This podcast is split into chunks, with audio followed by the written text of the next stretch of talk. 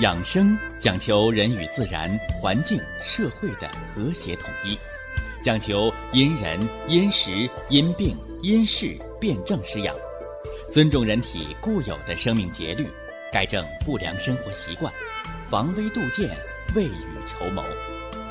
让我们一起学习、感受、实践养生的大智慧，用智慧去把握健康，用身体去感悟健康，用心灵去感受健康的幸福和快乐。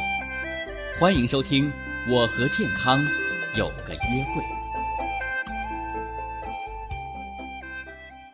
下面有请徐老师讲解博医文化的大智慧，让我们一同感受健康带给我们的快乐。好，下面有请徐老师。徐老师，您好。主持人好，听众朋友们，大家好。呃，今天呢，先来回答一下咱们热心听众的问题啊，因为这个问题啊提的很有代表性，是吧？三七。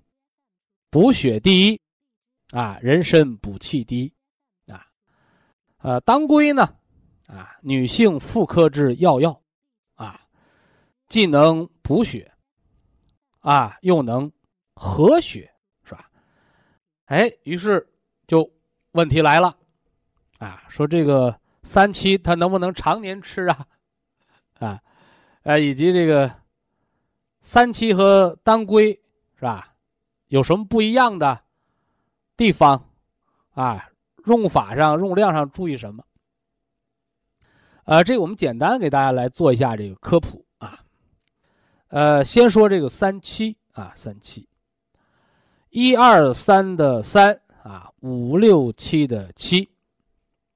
其实啊，这是三七的一个简写法。呃，感兴趣的朋友，大家可以看那个。中国的那个要点，啊，或者到新华书店看一看那个《本草纲目》。三七又名山七。来，你看啊，我不是专业的播音员啊，但是这个平翘舌我还是能把握的 啊，平翘舌还是分的啊。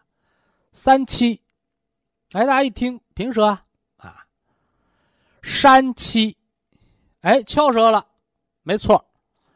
啊，三七又名山七，哪个山？高山的山。哪个七呀？油漆的漆。说这个三七这个药材呀，又名山七，什么意思啊？哎，产于深山之中，它给人呐止血定痛，如漆粘物。所以三七啊，在广泛的这个。中医药宝库当中啊，哎，主要还是用来止血的，是吧？它的看家本领是止血啊，止血，止血快到什么程度啊？啊，如漆粘物，哎，就像拿着油漆一抹，把它粘住了，是不是啊？哎，可见它三七止血的这个速效啊。此外呢，三七在众多的止血的药材当中啊，哎，它还能活血。所以，故而呢，在《本草纲目》当中有这样的记述：“三七者，活血而不伤心，止血而不留瘀。”这句话我就简单解释了，是吧？好多人说活血，活大发劲会不会出血呀？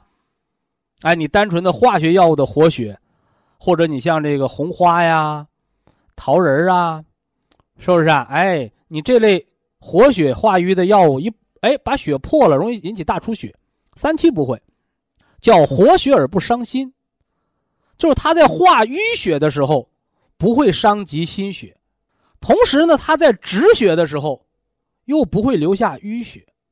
用现代医学的话讲，叫双向调节。那么单凭这两点呢，三七还不足以为血病圣药啊。那三七还有什么作用啊？啊，补血。和调和气血，所以呢，哎，李时珍《本草纲目》当中有了“三七补血第一”的说法。这个“第一”，啊，这个“第一”有着三重含义，啊，一当然就是它快，啊，如期年物，对吧？呃，第二呢，哎，就是它既能止血，又能化瘀，而且不为过。说白了，就是它的优势叫双向调节，啊，不会活大发劲儿了，也不会形成血栓，这是三七的生物妙用。呃，第三个优势呢，不但活了血，不但化了瘀，哎，又能防止出血。好在什么呢？哎，还能补充气血，所以补血不单单是把这漏血的地方止住，哎，还能让人体生化新的气血，养和气血。那么至于三七能不能常年服用，我的回答是没必要，因为三七是药材呀，是不是啊？是药材。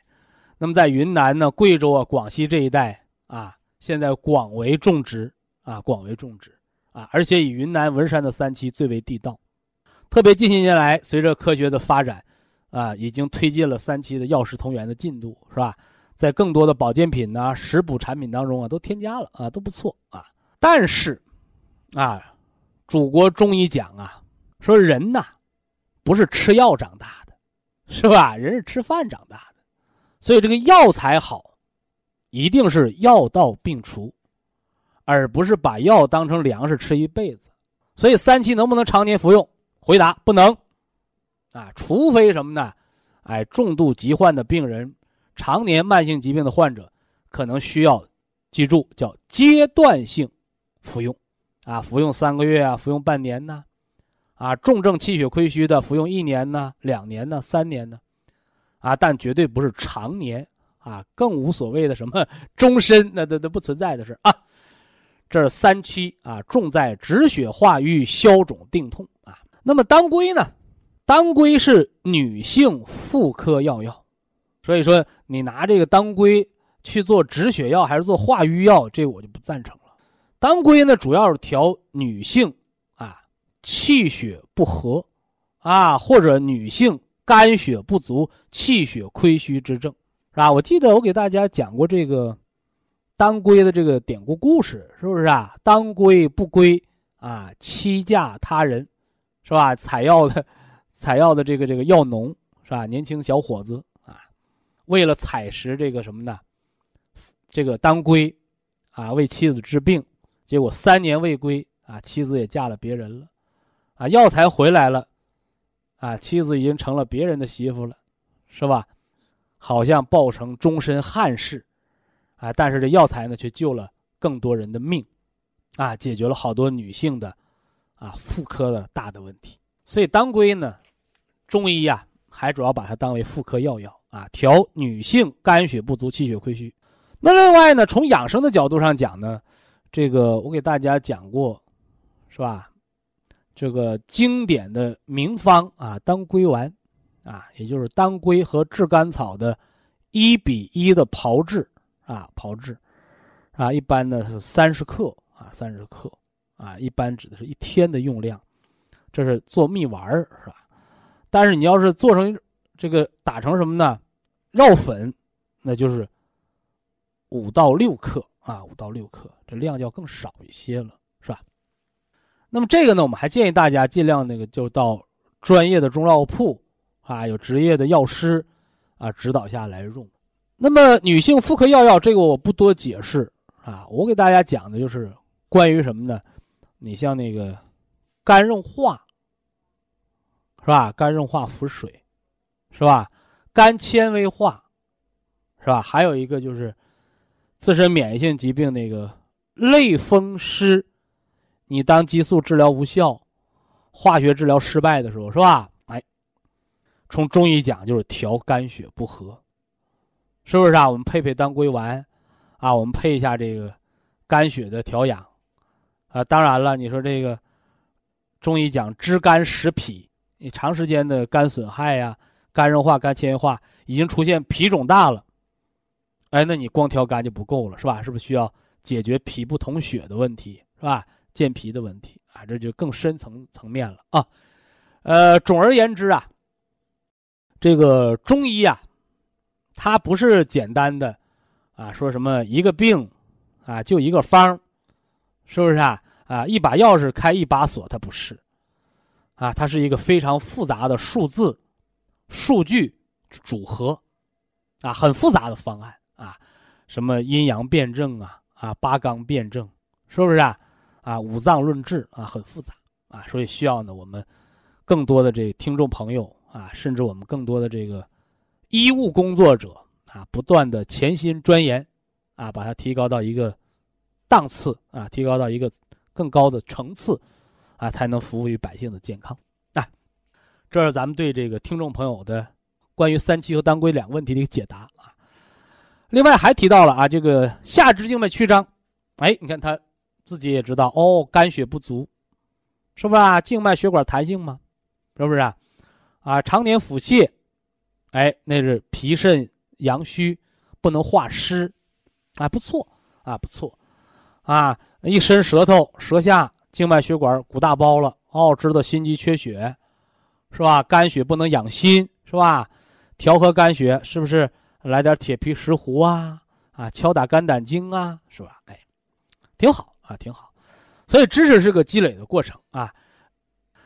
那下来咱们就言归正传啊，今天还有今天的任务是吧？五脏津液之说啊，五脏津液之说，哎，我们说到了哪儿了？哎，我们说到了唾液啊，唾液啊，哎，人有唾液口不干呐，是吧？胃有源头。活水来，是不是？啊，说什么样的人是活人呢？啊，有的人说这个啊，能吃饭是吧？啊，能睡觉，啊，能走道，会说话，啊，这都是活人啊。那个一检查身体是吧？有心跳，有体温，有血压，有呼吸啊。这是临床医生写病历。最基础的生命的四大指征，你看那个中医啊，他论这个活人，或者让人活得更好，你落实到中国国学的文化层面，哎，它就很有趣儿啊。何为活啊？咱们不说繁体字，说简体字是吧？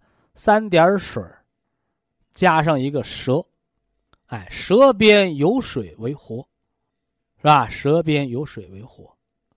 哎，有的人就不理解了，为什么是三点水啊？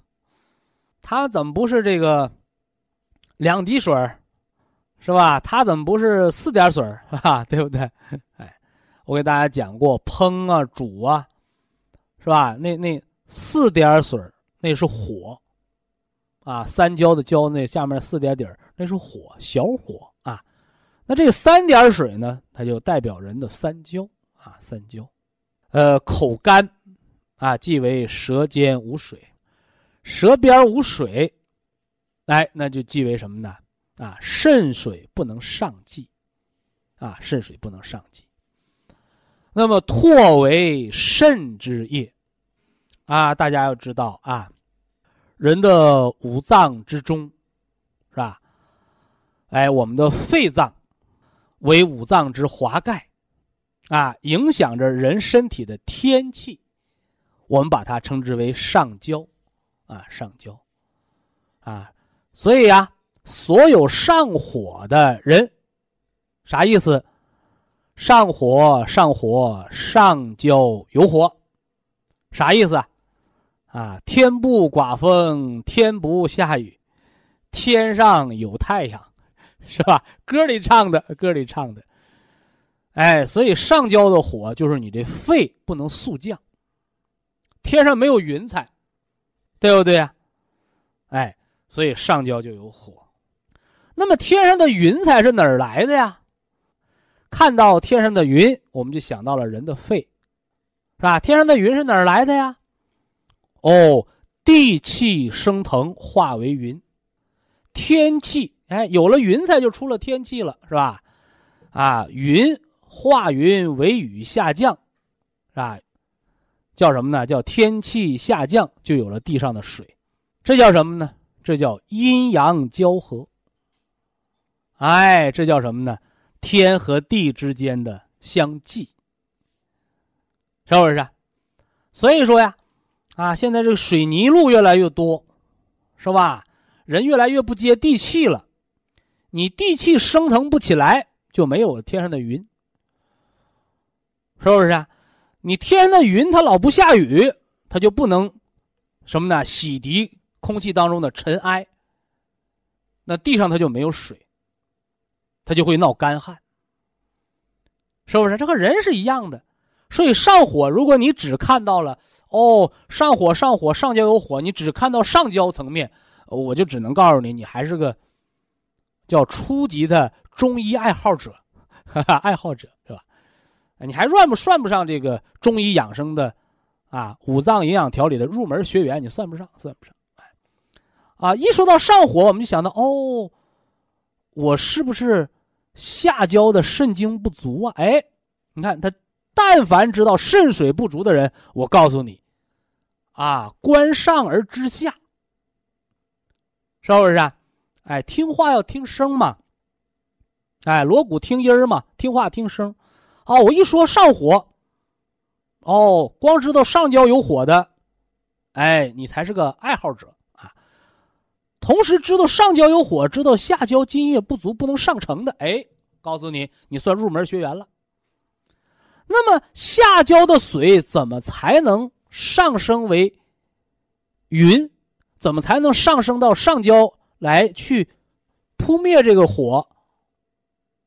啊，水的上升也需要阳气，需要天气的蒸腾，水火相济，是不是啊？下完雨，哎，太阳一晒，哦，有彩虹。太阳一晒，啊，地上的水干了。变成了天上的云彩，这都是水火相济的层面。你到了第三个层面，就是水之能生，它是有阳气的承托。哎，你这才算什么呢？中医的入门了。你看看，所以什么叫入木三分呐？你只看到了现象，你只是个门外汉。你看到了里边的机理，是吧？阴阳对照机理。啊，你算入门你看到了本质，哦，你看到了本质，肾主人一身之阴阳，哦，你这才能算个行家。所以养生啊，你看，啊，有人听我节目一年的，哈哈，半年的，啊，哎呦，我们摘掉一盲的帽子了，是吧？我们是初级的入门学员，不错啊，啊，我听了三年五年了，是吧？我现在九十岁了，啊，我八十五岁了。是吧？我原来半条命，是不是啊？我我现在，啊，健康无好老人，是吧？哎，这都是科学教育，啊，科普知识，它的一个成果的积累，啊，所以人不能什么呢？稀里糊涂的活，人要活得有文化，是吧？人要活得有品位，是不是啊？活得有质量啊，活得有质量。以下是广告时间。博一堂温馨提示：保健品只能起到保健作用，辅助调养；保健品不能代替药物，药物不能当做保健品长期误服。大家讲了五脏之津液，肾经之唾啊，肾经之唾，说了个叩齿、提肛、吞津、咽液之法。叩齿、提肛。哎，一个是上门，一个是下门。其实啊，你不知道的，一共是七道门。哪七道门呢？唇、齿，啊，咽喉，而后呢，喷门、幽门，哦，还有一个阑门。啊，什么叫阑门？阑尾之门。哎，最下面那也叫破门，啊，现在解剖学又叫肛门。那人生这七道门呢，一定要开合有序，啊，吃张有度。说你把门老关上，打不开，麻烦了。那那中风失语的，嘴张不开，水都喝不进去。那幽门关上，胃老不排空，胃老胀气也不行，啊，您那门老开着，关不上呢也不行啊。搜便不止，是吧？阑尾发炎，啊，这都撕开合。那么叩齿提肛吞津咽液之法。为什么要讲这个唾为肾之液？讲这个提肛操的时候，要提前给大家讲《黄帝内经》的养生之心法呢？人呐，做什么事儿一定要用心啊，尤其是做叩齿提肛操的时候，啊，注意力集中，哎，全神贯注，这样呢才能，哎，生化肾精之液，才能有这个唾液的生成。而后呢，要用舌头呢在口腔当中不断的搅拌，是吧？直至呢津津玉液满是口腔了，您再分三小口把它咽下。的第一口津液呢，它补润的是下焦，啊，补润的是下焦。呃，第二口呢，润的是中焦脾胃，呃，第三口呢，养的是上焦心肺。所以啊，有的人说我就爱上火，是吧？口干舌燥，眼睛干，是吧？那这样的朋友，你那吞津咽液之法，你把最后那一口啊多留一点，叫分三小口，缓缓咽下。哎，这也是中医通过什么呢？哎，养生操，通过呢调整五脏经络，包括什么呢？这个气血的运行，来达到自我身体调养的一个过程。传统中医文化当中称之为中医导引之术。导导者就是什么呢？哎，来指导方向。那么人的身体的指导的核心是什么？是吧？你出去旅游，你跟着导游走，你不会迷路。那人呢？人要跟着心走，啊，心神不要迷乱。所以我说了，叩齿提肛操的时候，哎，人一定要什么呢？哎，注意力集中，啊，你不能说我听着音听着音乐唱着歌做提肛操吧，不行，啊，表面上人是很安静放松的，而实质上是注意力相当集中的。啊，聚精会神嘛，是吧？你只有啊，把这个精气聚住了，你那神才能啊会主。一个道理，这是导啊引呢，哎，通过心神的指导啊，来引领气血啊，按照我们所需要的方向来进行运行啊，这么过程。呃，这是中医传统文化啊，呃，叩齿提肛操啊，以肾经之水养。五脏之阴啊，养五脏之阴，驱五脏之虚火啊，希望大家把它做好啊。当然了，我们做一个中医的养生导引的方法啊，包括我们做一个中医的点穴按摩的方法，它都不是吃止疼药，是不是啊？啊，吃上了我就不疼了啊，没有这样的立竿见影的作用，是吧？它都是一个循序渐进的作用。啊，就像我们种庄稼，是吧？你把庄稼，把粮食种下了，种子埋下了，你就希望它打粮吗？啊，不是的，啊，它有一个什么呢？啊，孕育、生根、发芽，啊，开花结果，啊，它一个是需要时间，啊，一个需要耕耘，啊，呃，这事儿呢就简单这么一说啊，这叫承上，啊，那下面要启下，是吧？呃，其实啊，我给大家说的这个。《黄帝内经》的养生心法，这个心不是新旧的新啊。说咱们读了几条《黄帝内经》，好家伙，你把《黄帝内经》推倒了，重新来，是不是啊？你又起一门派，那不行。这个心是我们的心脏的心啊，用心的心，也是感悟之心，也就是告诉大家呀，学习嘛。啊，读古代圣贤的经典，啊，老一辈人读书讲，书读百，啊，其义自现。你光明白了这里边的义，你知道了这里边的理，哎，这都只是读书的第一重境界，啊，读书明理，读书见义，这是读书的好处不假。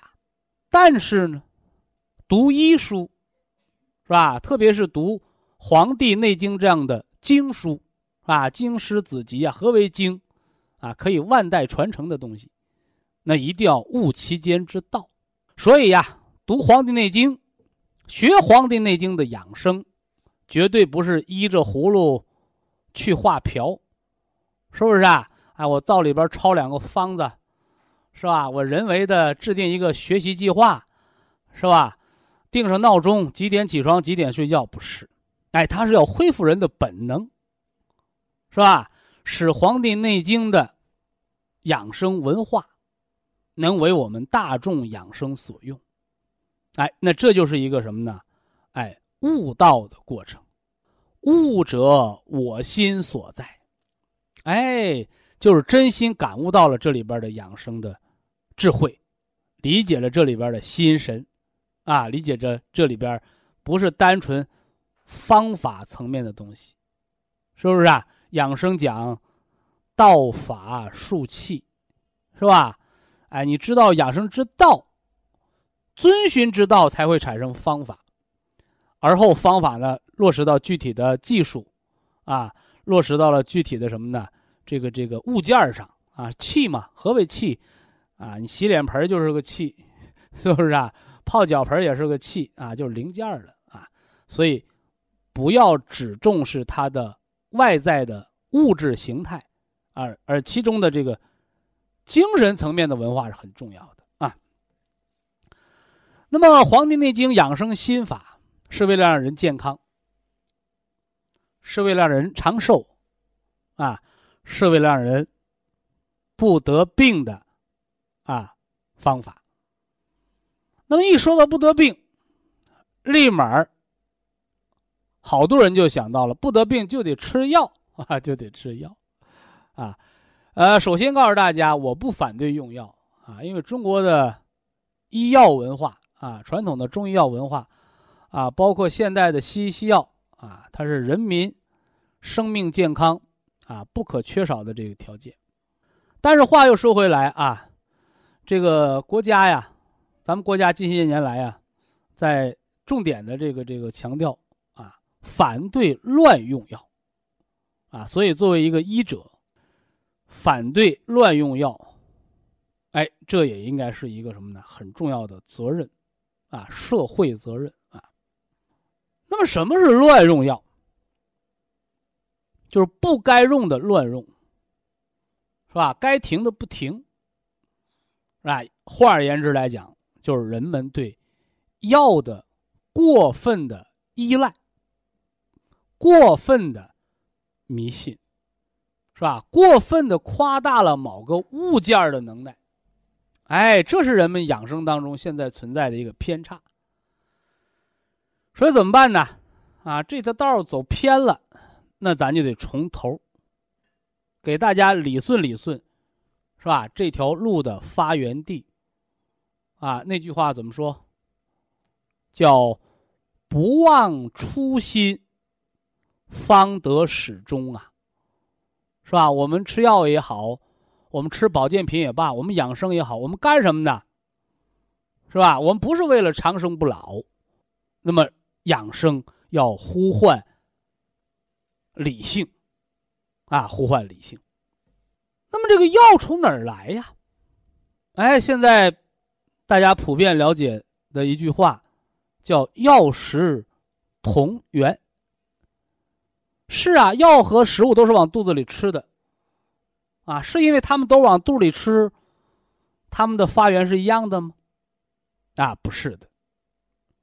实际上啊，药它是从人的食物当中分离出来的啊，因为最早的原始人他不懂什么叫药，他只知道吃饱了不饿，是不是啊？哎，他只知道吃了人才能活，哎，正所谓民以食为天，所以呀，不管是中国还是世界啊。饮食文化，它一定是远远的，要什么呢？比那个医药文化要悠久的多，啊，要悠久的多。那么药食同源，啊，它的发源是一样的，啊，最早的药都是来自于自然，啊，来自于自然，是不是？哎，包括现在。你这个化学合成的东西，它的原料，啊，也是要取材于自然。那自然是啥呀？啊，无外乎天地。所以啊，我们聪明的老祖先，啊，给出了这样的总结。这在《黄帝内经》原著当中是有记载的啊。天养人以六气，地四人以五味。啊，说人怎么活着的啊？靠天吃饭，啊，靠天和地养着的。说天拿什么养人呢？啊，天养人以六气，啊，哪六气？啊，风寒暑湿燥火。啊，这自然界的气机，这是靠天吃饭啊。人不是乌龟啊，是吧？我喝着西北风我就活了，不行啊，啊，人得吃饭呐，是吧？所以要风调雨顺，啊，人要吃地上长出来的东西，是不是啊？那有人说我上河里捞条鱼，是吧？你那河里的鱼，它也是以地为基础的，是不是啊？哎，呃，地养人以五味，啊，人吃东西得知道什么味道啊？我们吃到的味道叫酸、甜、苦。辛、咸，这大家不陌生是吧？呃，正所谓人生酸甜苦辣，啊，它的本意指的是人吃饭，啊，人吃这个食物当中酸甜苦辣，啊，后来呢又引申啊，形容人生命当中遇到的喜怒哀乐的坎坷，是不是啊？哎，那这是食物啊，人活着的来源，天有天气。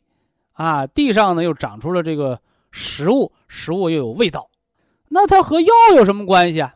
这告诉大家啊，不管是中国的传统饮食文化，还是中医的传统的这个中药文化，说食补也好，说药疗也罢，哎，最后你吃到肚子里边这个东西，它有什么共性啊？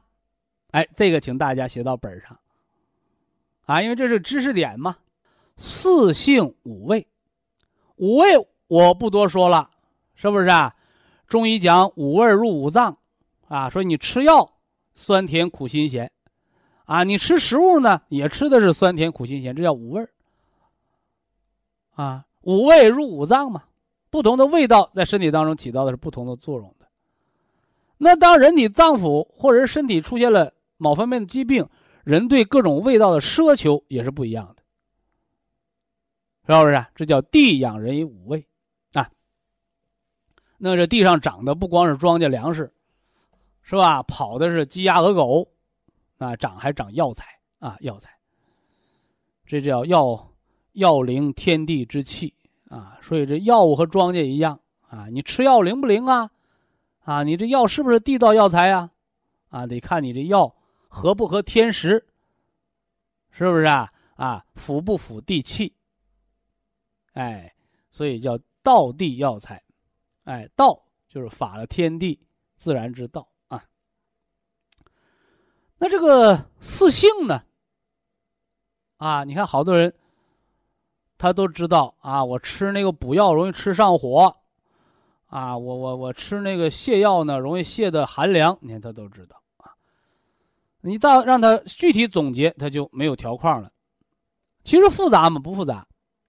啊，大道至简，道不远人，啊，越大越深的道理，都在百姓生活当中。啊，那为什么你是百姓啊？是吧？你怎么不是医学家呀？是吧？你怎么不是养生学者呀？哎，因为百姓日用而不知，是不是啊？啊，你光知道用，你不知道研究，啊，正所谓隔行如隔山嘛。啊四性者，寒凉温热，是吧？啊，也有的人说啊，还有一个平性，是吧？又叫五性，啊。那寒凉温热，我不必讲了，是不是啊？哎，这就是食物当中的偏性嘛，哎，也是药物质偏性，是吧？就像我给有些人喝那个那个陈皮干姜红枣汤。啊，有人问我啊，会不会上火呀？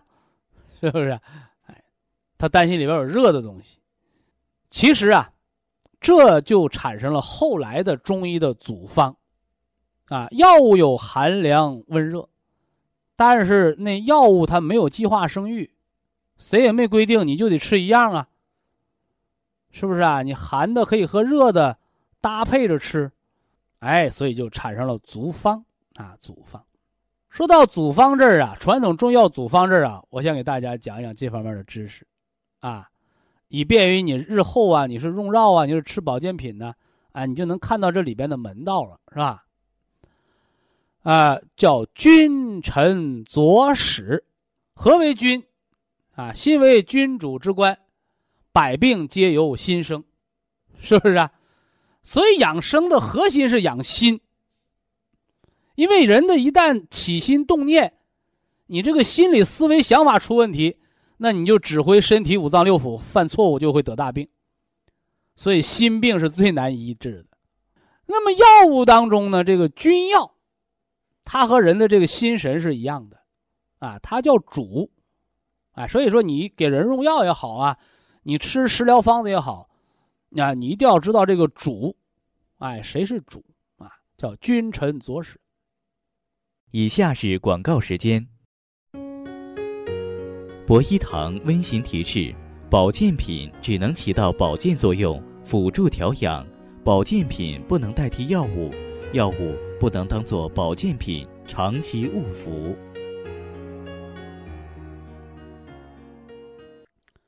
眼睑下垂，什么意思？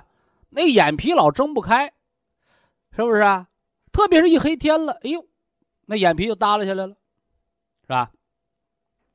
那么还有呢，也是眼皮耷拉着，而且是闭的什么呢？当当的紧，是不是啊？就像那眼皮抽了筋儿似的，你不扒都扒不开，是不是？说这都是眼睛睁不开的。那么按中医辨证，是不是一个症啊？啊，非也。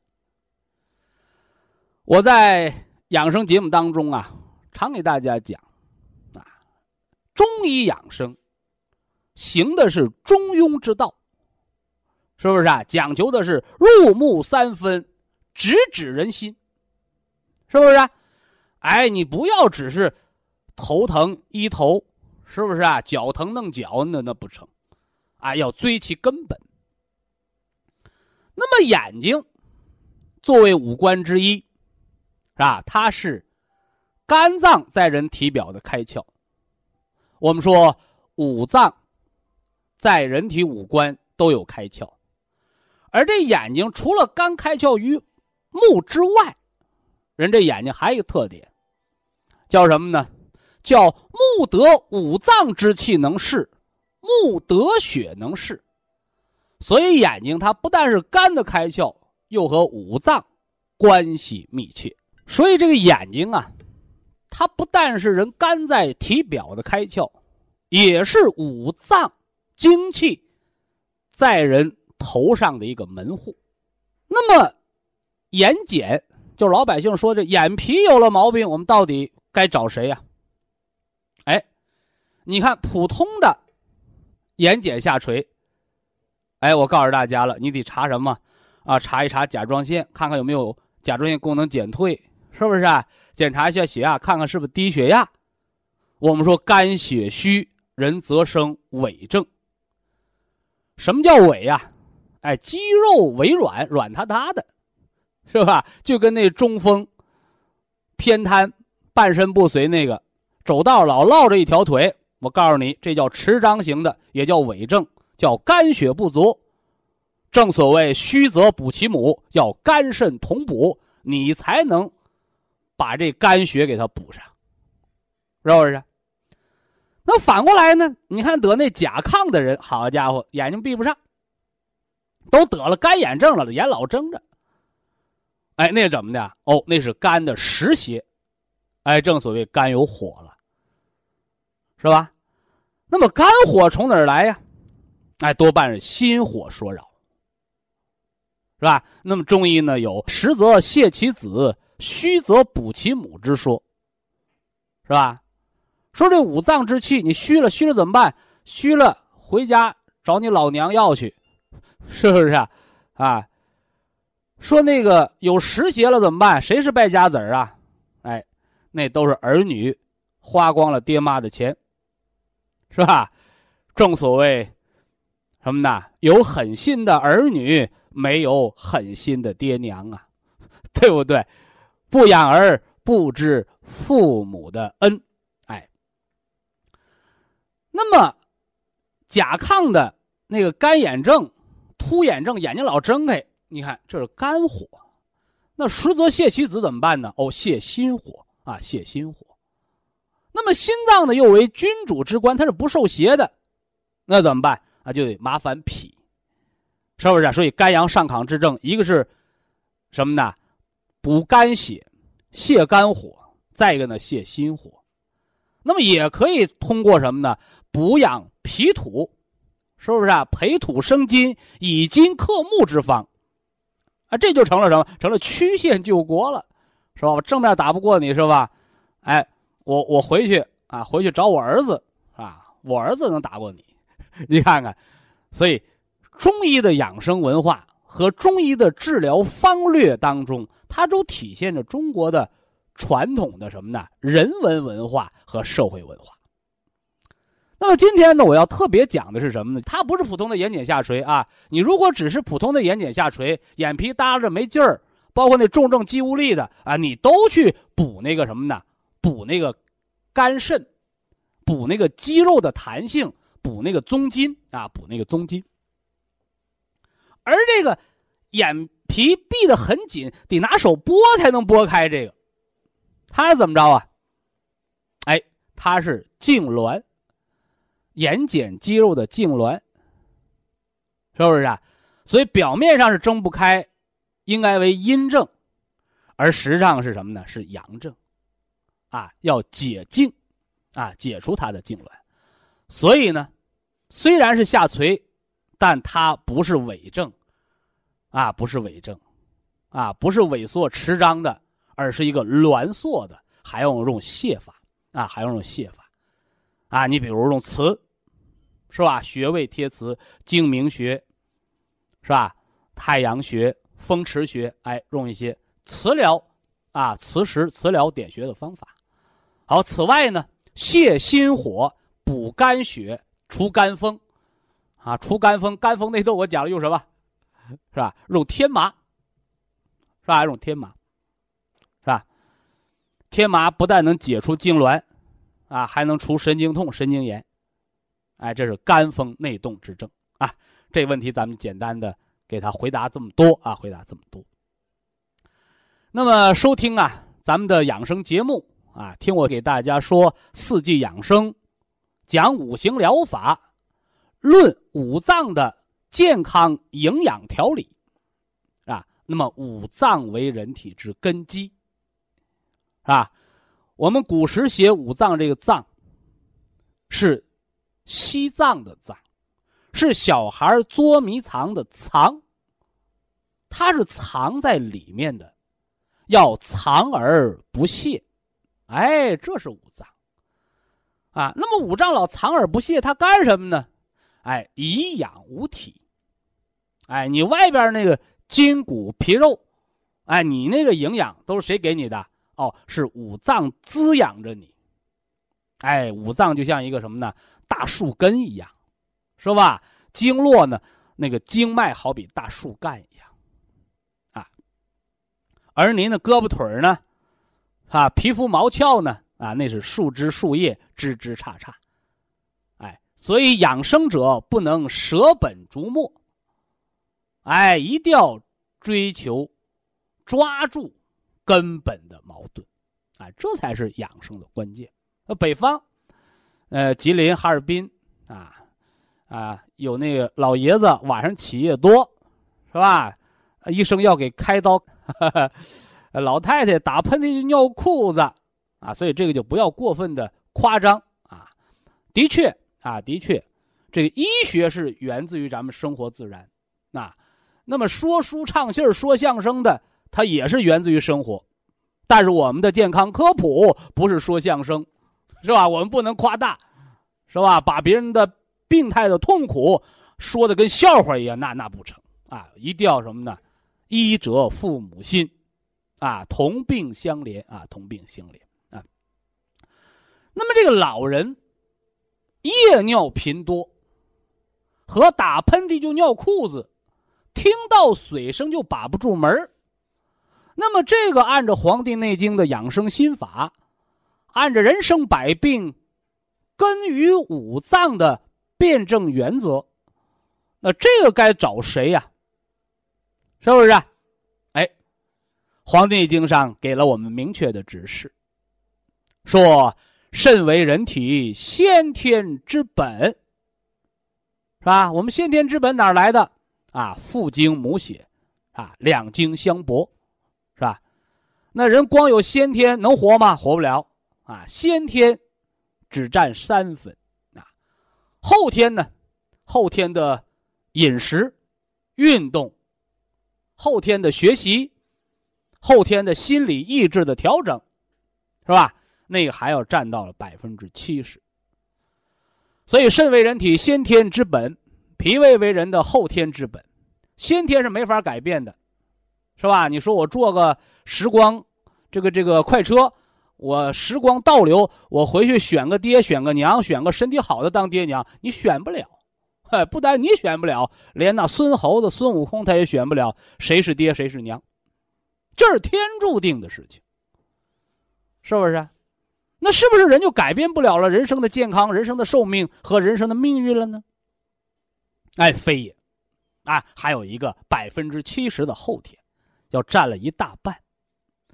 所以养生啊，我们养不了先天，啊，我们都是在养后天。所以通过后天来补足先天的不足。这会儿大家听准了啊，你改变不了先天，哎，但是呢，你可以通过后天来补足先天，只能去补养它，产生利息罢了，哈，就像我给大家讲啊，这个元气。是吧？元气它也是人先天与生俱来的那一罐子气儿，啊，说我吃点什么灵丹妙药，是不是啊？我吃点什么高科技，我吃点什么从海外飞来的这个这个灵丹，啊，我我我一下子元气原来半罐子，现在变满罐子了，没那个，啊，没那个啊。那么我们后天的饮食啊，注意饮食调整，五谷精微，是不是啊？哎。我们注意后天的起居是吧？夜卧早起，是吧？养人的起居，啊，让五脏、让人的这个这个十二经脉、任督二脉、气血循行畅快。哎，我们还养后天的心情，饱读诗书，明理之意，人有坚强的意志，是吧？人有聪明的什么呢智慧。你看，说这些呢，通过后天，它能培固先天，所以元气不是。你吃什么，它自己生出来的，而只是给元气减少元气的损耗，同时呢，增加元气产生利息，是不是啊？啊，你本来就半罐子气，半罐子元气，你挥霍了，你可能不到六十岁提前夭折了，但你后天补养呢，哦，你发现你活了八十岁，但你说我半罐子元气，我就要通过这个这个后天的调养，后天的修。修为养生，我我就要活到天年一百二十岁。对不起，是吧？你那半罐子气最多就活八十，是吧？你自己要挥霍你元气，你可能六十就提前夭折了。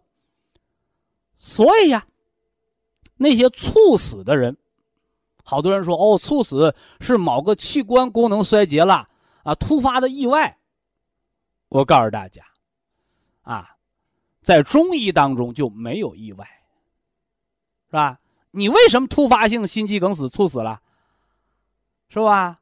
你那个五脏为什么不去救助那个心脏？是不是啊？它和交通意外不一样，是吧？交通意外是外来打击，是不是？或者战争纷乱，你受导弹枪子儿了，你对不对？那是外来打击。而内在呢？你那五脏为什么见心脏这个情况见死不救啊？人是有自保的。哎，所以说其根本就是你的元气不够了。元气足，五脏六腑全自动。所以呀，所有的突发性的疾病的猝死啊，你像突发性心梗、突发性的这个脑卒中，是吧？表面上是突发，而实际上呢，内在都有着巨大的亏空，只不过是你不知道，或者人什么呢？人为的掩盖了五脏的某些不足，啊，你包括有的人啊，我通过锻炼啊，拼命锻炼，胳膊强，啊腿壮，表面上很健康，其实你不知道，那心脏里边已经出现堵塞了，是不是啊？那运动员还可能跑了呢，那心肌已经肥厚了，哈哈啊！运动员型心脏其实就是一个心脏早衰，啊，心脏猝死的一个信号。所以呀，养生不要徒养其表，是吧？要重于其内部，啊，重于其内部。你往苹果皮上打再多的蜡，里边那苹果芯儿、苹果核都烂了，有作用吗？而一个苹果生出来的时候，它是先长的皮儿吗？不是，是吧？它要先有芯儿，它是从里往外的濡养。那么，既然肾主水纳气。啊，这个尿频，包括这尿把不住门我给大家讲了，叫阳不摄阴。什么叫阳不摄阴呢？是吧？哎，就是你那阳气看不住家了，所以呀，肾虚首先表现为虚汗，另外表现为尿频，是吧？阳气不足人就容易疲劳，没干活他也疲劳，是吧？回过头来呢，哎，打个喷嚏就尿裤子，把不住门为什么把？拿什么把门拿气。我给大家讲了公交车那个气门，对不对？哎，不是拿手去关门，是拿气推着那杠杆，滋楞门关上了，滋楞门开开了。你那气儿不顺，那门就关不严了。那么同样啊，遵循中医五行理论，虚则补其母，是不是啊？小孩尿床，小孩尿床那是先天不足。那老太太咳嗽尿裤子，老爷子晚上老起夜。啊，那是儿子不养老。说儿子养老啊，是吧？冬天呢，给买那电热毯，买那个那个水疗的这个什么呢？水水水暖的床垫黄土炕，啊，交暖气费是吧？可暖和了，是吧？大家误解了，我说的这个儿子不养老，不是你儿子不养老，是你那肾脏的儿子不养老，是不是？啊？肾脏的儿子不养老。非常感谢徐正邦老师的精彩讲解，听众朋友们，我们店内的服务热线零五幺二六七五七六七三七和零五幺二六七五七六七三六已经全线为您开通，随时欢迎您的垂询与拨打。客服微信号二八二六七九一四九零，微信公众号搜索苏州博医堂。健康管理中心，下面有请打通热线的朋友。这位朋友您好，您好啊，啊，徐徐老师你好，我我我是山东莱芜的。哦，莱芜听众，嗯，哎，我那个什么，我姑娘这个甲亢和那个血小板减少。你的女儿多大了？得甲亢？呃，二十二岁了。哦，二十六岁了。二十二岁啊？二十二。哎哦，哎，在去了医院里，看了打了那个激素，我我我去我听一光我我我觉得不大行，我又去上补上来我那期间买了。得了甲亢，吃激素，包括你吃药期间就不能结婚，不能生孩子呀？啊，他他他现在还没有对象呢。啊，那还来得及哈。嗯。孩子因为啥得的这个病啊？反正是他就是在外头打工，吃不好。呃，睡不好的，他脾气有点暴躁，有点急。哎，你才说到点子上。哎，你说我的女儿要是贫血，哎，那跟吃不好、睡不好有关。你得甲亢，那纯是脾气冲的。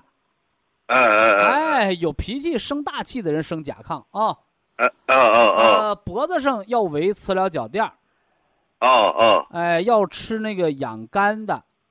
啊。疏肝的，疏肝的什么呢？吃这个。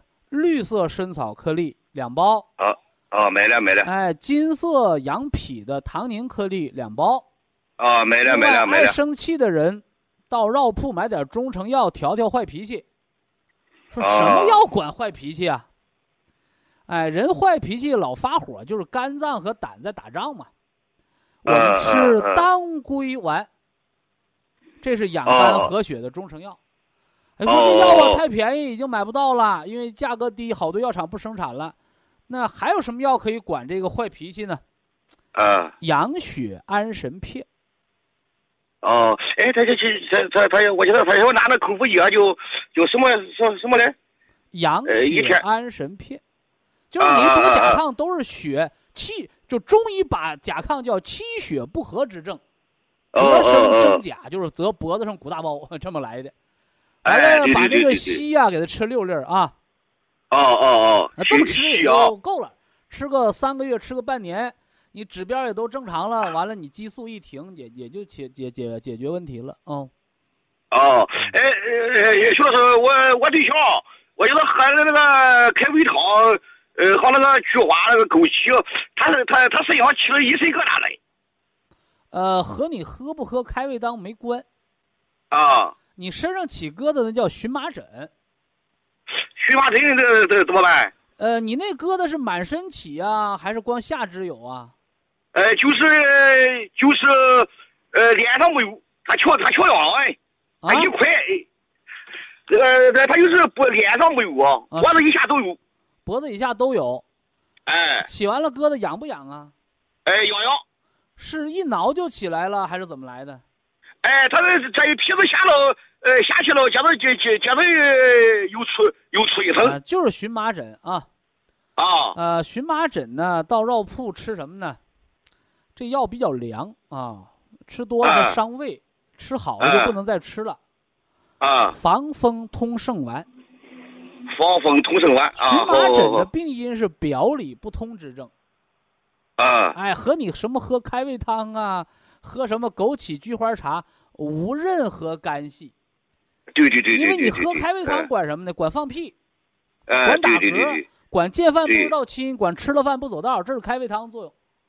呃，菊呃花、枸杞茶干是明目的，啊，明目的。对对对，而你得荨嗯麻疹叫皮肤免疫失调，是你那肺，你那肺脏。中国老百姓有俗话说三棍子打不出个屁，这叫气脉不通。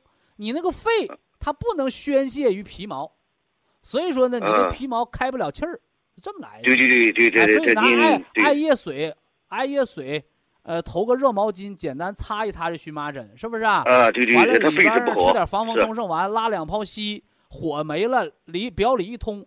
防风通圣丸一天吃一包，吃到拉了稀了就得停，知道不？哦，哎，得饭后吃，因为为这个药是凉药。有人不懂啊，哎呀，吃好了病，这药好，接着吃吧。吃的毛孔关不上，老出虚汗，停不了，就麻烦了。啊，对荨麻疹的人都是不出汗得的啊，汗出嗯嗯不来。嗯哎嗯，好哎哎好，呃，我我这是问问问我的，呃，我今年四十四岁了，我是个司机啊，我总觉着我这个头顶啊像是扣着个帽子，浑身没有劲儿，那你检查一下颈椎呗。颈椎啊，我颈椎都是，咱们司机有职业病啊。啊，反正是反正是我早起来锻炼不好，让让让人拧拧脖根也挺蛮小，反正就晚上睡觉啊，哎呦，晚上睡觉的时候啊腰疼啊，检查一下颈腰椎啊，这个到那个骨、骨科骨科查查啊。有颈腰椎病，咱就吃点骨碎补。啊，好好好好好因为司机颈椎、腰椎、腰肌劳损、颈椎病都是职业病，啊，那怎么办呢？啊那你说为了这职业病，我还不开车了？不是，你除了开车之外，注意一下功能锻炼和恢复就得了呗。啊，对对对对好不好对对对，啊，好好好，不不不是大毛病病啊，不是大毛病啊，好好好，谢谢谢了，徐道长啊！祝您健康啊！再见。啊，好嘞好嘞好嘞好嘞啊。好，非常感谢徐正邦老师，我们明天同一时间再会。听众朋友们，下面请您记好，苏州博医堂的地址是在人民路一千七百二十六号，服务热线零五幺二六七五七六七三六六七五七六七三七。客服微信号二八二六七九一四九零，微信公众号搜索“苏州博医堂健康管理中心”。好，非常感谢您的收听，我们明天同时间再会。